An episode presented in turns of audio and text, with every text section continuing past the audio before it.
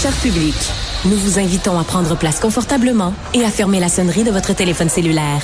En cas d'incident, veuillez repérer les sorties de secours les plus près de vous. Bon divertissement. Un, deux, un, deux.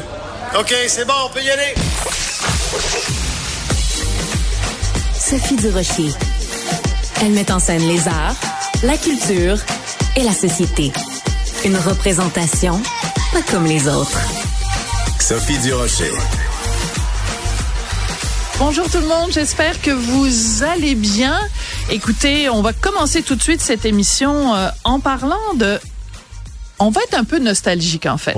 Hein? On va être un petit peu nostalgique avec Rémi Villemur qui est étudiant au doctorat en sociologie parce que ben c'est pas de tout temps que les jeunes euh, sont obsédés par leur cellulaire et sont constamment là en train de de, de, pitonner.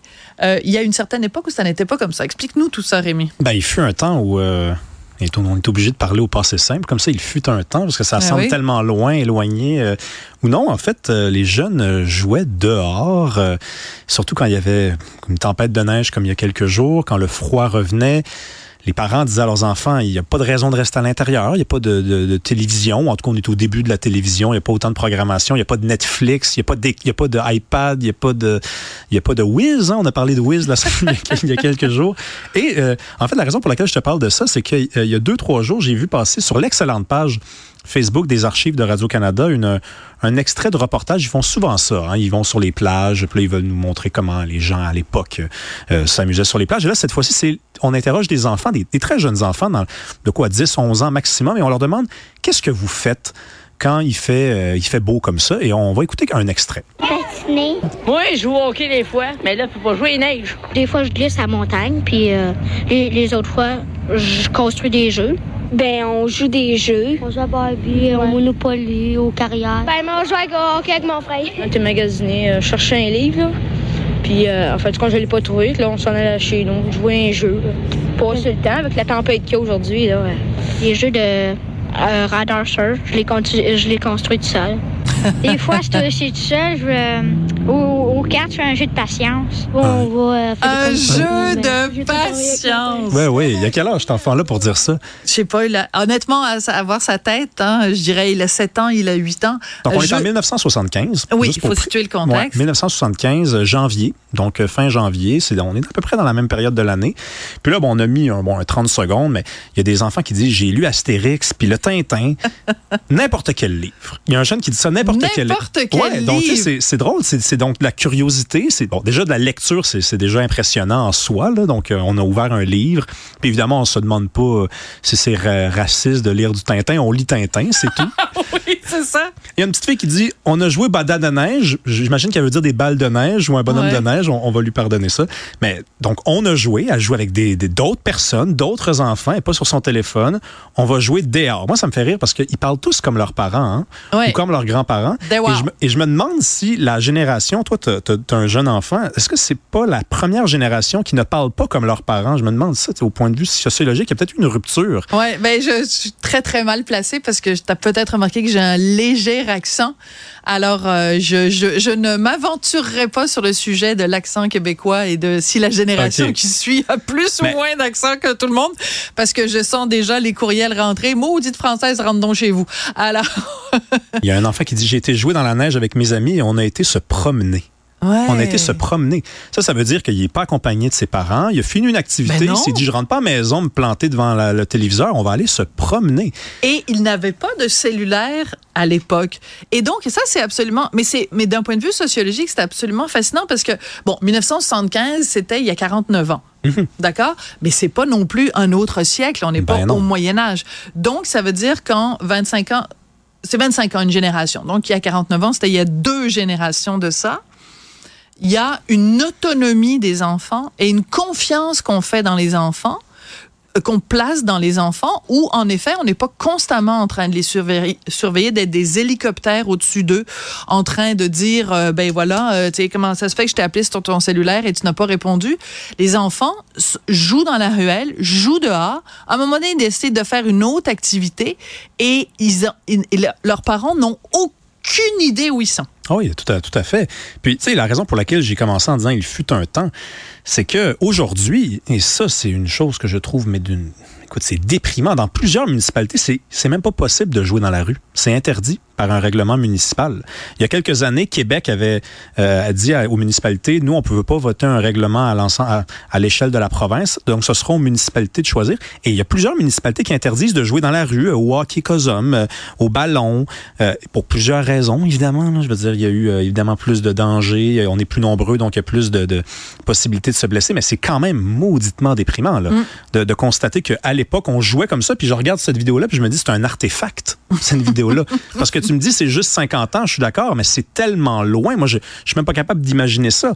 Donc, on a un garçon aussi qui nous dit, euh, moi, je vais jouer dehors pour passer le temps ah, le temps. Non, mais ça, c'est fabuleux. C'est de la poésie. C'est de la poésie, puis on sait que toi, tu es un poète, euh, d'ailleurs, un, un, jeune poète en devenir, euh, euh Rémi.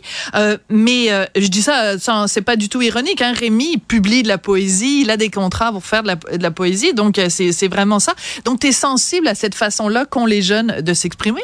Mais, mais c'est aussi que perdre son temps ou prendre le temps et tout ça, il y a une notion que on n'est pas cordé serré. Je t'explique. Mhm. Les enfants, aujourd'hui, euh, ils finissent l'école, mettons, à 3h, à 3h30. Après ça, ils ont des cours de ci, ils ont des cours de ça. Après ça, ils rentrent à la maison, ils font...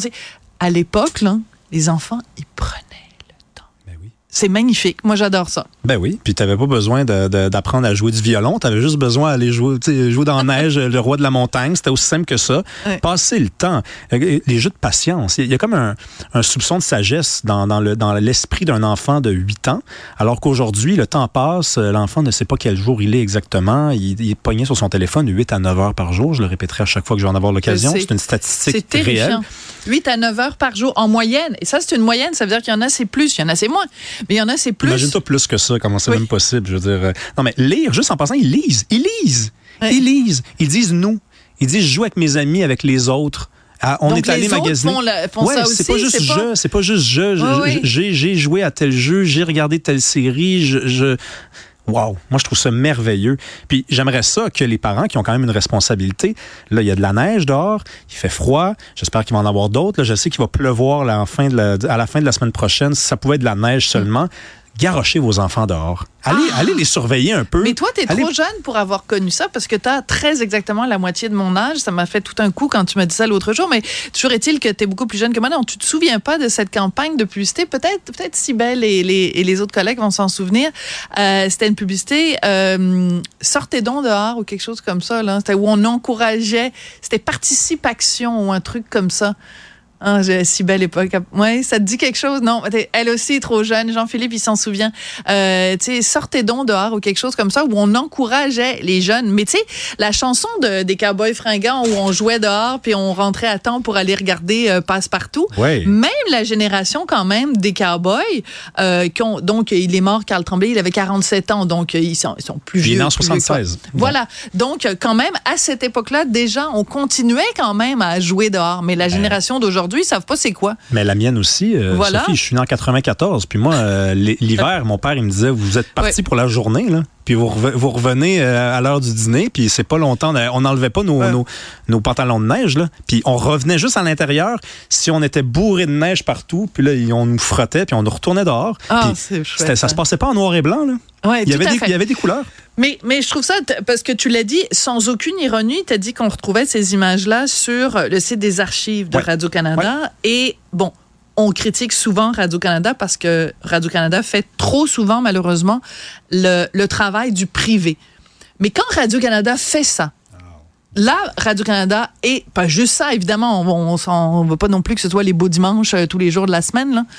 mais euh, quand Radio-Canada fait ça, quand Radio-Canada joue son rôle de diffuseur national, de mémoire collective, de euh, du patrimoine canadien, parce que bah, c'est quand même Radio-Canada, quand il joue ce rôle-là, quand il nous sert des archives, quand il met les archives en contexte, là, Radio-Canada, ça me dérange moins de payer 1 milliard 300 millions par année. Oui, puis ils ont des belles images. Puis là, je constate, dans le fond, qu'à chaque fois que je dis que Radio-Canada fait de l'excellent travail, c'est, la première soupçon, c'est que c'est de l'ironie. C'est tellement dommage. Non, c'est vrai, parce que j'en parle tellement souvent en mal que...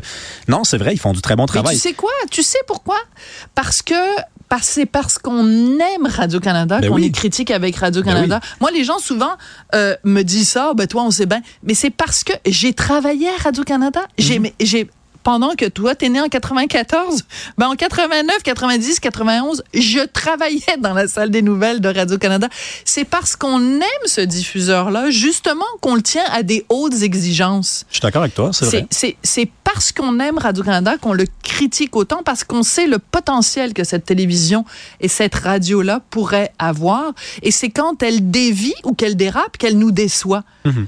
Et euh, je sais qu'il y a des, nos petits amis de, c'est pas, la- ça s'appelle plus la soirée est encore jeune, mais d'autres qui se font la journée est encore la jeune. journée est encore jeune, qui se font un plaisir de, de, de nous ridiculiser, mais ils devraient peut-être avoir un regard justement plus euh, de faire de, une certaine autocritique. Ouais, humble. Parce que je veux dire, eux, la- la- le travail qu'ils font euh, fait, ferait pâlir de honte quelqu'un comme René Le Cavalier ou comme des gens qui les ont précédés à Radio-Canada. Alors nous, quand on critique Radio-Canada, c'est justement parce qu'on met des, critères extrêmement élevés qu'on veut que Radio-Canada s'y euh, s'y- s'y confère. Tu penses pas que, que, c'est qu'il y a énormément de ça dans les critiques qu'on fait? Mais je suis tout à fait d'accord avec toi. Si on tenait pas Radio-Canada, on prendrait même pas la peine. On gaspillerait même pas un millilitre de salive pour essayer de les critiquer. On les prendrait pas au sérieux. Puis on est tous nostalgiques. Toi comme moi, même si on appartient à deux générations différentes, d'un cer- certain, d'un certain standard de Radio-Canada. Des voix qui ont disparu à la télé comme à la radio.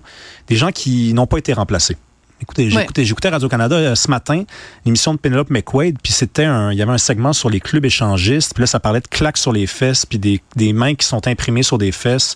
Puis là, Penelope McQuaid avait de la difficulté à gérer tout ça, puis je me disais, waouh, on est quand même pas à... Je sais pas, On s'ennuie de je- Marie-France je Bazot ou de autre- Chantal Je nommerai Joly pas une autre station pour pas, ne pas de citer en mauvais exemple telle autre station, mais je, je, me, je me sentais pas à Radio-Canada, disons-le. Non, mais, mais c'est bien, c'est aussi, ça fait partie de la vie, la sexualité, puis tout ça, puis les Je clubs échangistes, ça fait partie de la vie. C'est Moi, ce qui me dérange plus, c'est quand ils se mettent à faire, euh, euh, à, à nous faire la morale, puis à nous dire comment on devrait penser. Mais d'ailleurs, dans le, du côté positif, quand on parle de Radio-Canada, euh, dimanche dernier, tu sais, moi, je me plains souvent qu'il n'y a pas d'émission culturelle à Radio-Canada, qu'il n'y en a plus, ou alors que c'est relégué dans leur poste euh, secondaire. Ben, dimanche dernier, à Tout le monde en parle, il y avait beaucoup d'invités artistiques et on a parlé de culture, on a parlé de cinéma, on a parlé de littérature. Ça ne fait pas de Tout le monde en parle une émission culturelle, mais au moins, un dimanche soir à Radio-Canada, on a entendu parler de culture et ça faisait du bien. Et on en parlait de façon intelligente et ça faisait du bien. Donc, quand ils font des bonnes choses, on le salue. Il faut le quand faire, ils ouais. font des choses euh, moins reluisantes, ben, il faut le dire aussi. Ils nous croiront pas, mais on est de bonne foi quand même. On est toujours de bonne foi, nous. Ouais. Merci beaucoup, Rémi Merci. Sophie. Bye. Merci.